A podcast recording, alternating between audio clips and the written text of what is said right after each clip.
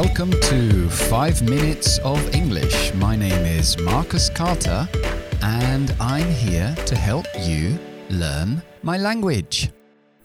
Ok, hoy vamos a seguir con la segunda parte del verbo get.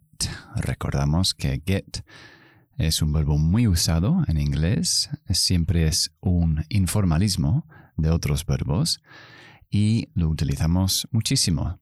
Ya vimos en la primera parte que get puede significar llegar, puede significar llegar a ser y puede significar ganar en el sentido de salarios. Vale, seguimos hoy con otros tres significados de este verbo. El primero es understand, entender, entender.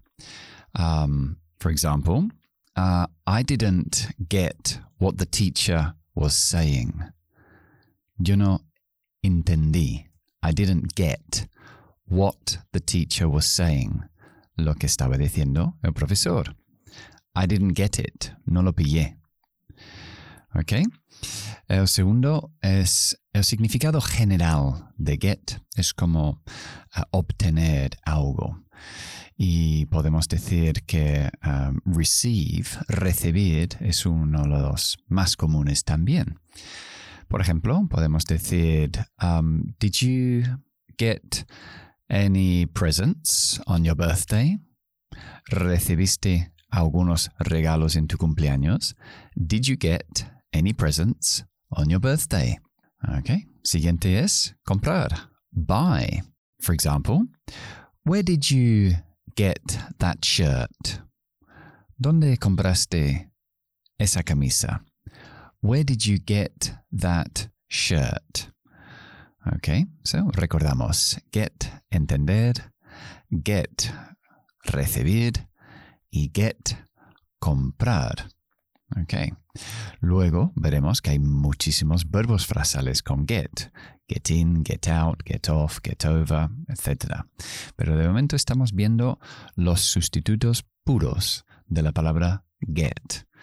Y lo vais a oír muchísimas veces en conversaciones eh, entre nativos, sobre todo. Y me imagino que resulta complicado descifrar cuál de los 12 o 13 significados que tiene solo uh, en ese contexto.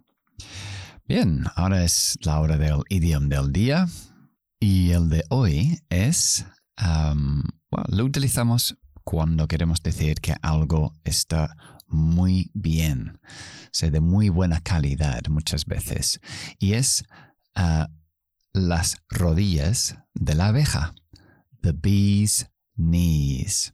Es un poco informal este idioma, um, pero podemos decir, um, oh, Peter has a new car.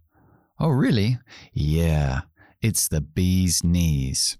Es fantástico. Uh, the bee's knees. En realidad, este idioma viene de las rodillas de las abejas. Cuando recogen el polen, lo depositan ahí. Entonces es la parte más, más sustanciosa, más rica de la abeja. De ahí viene.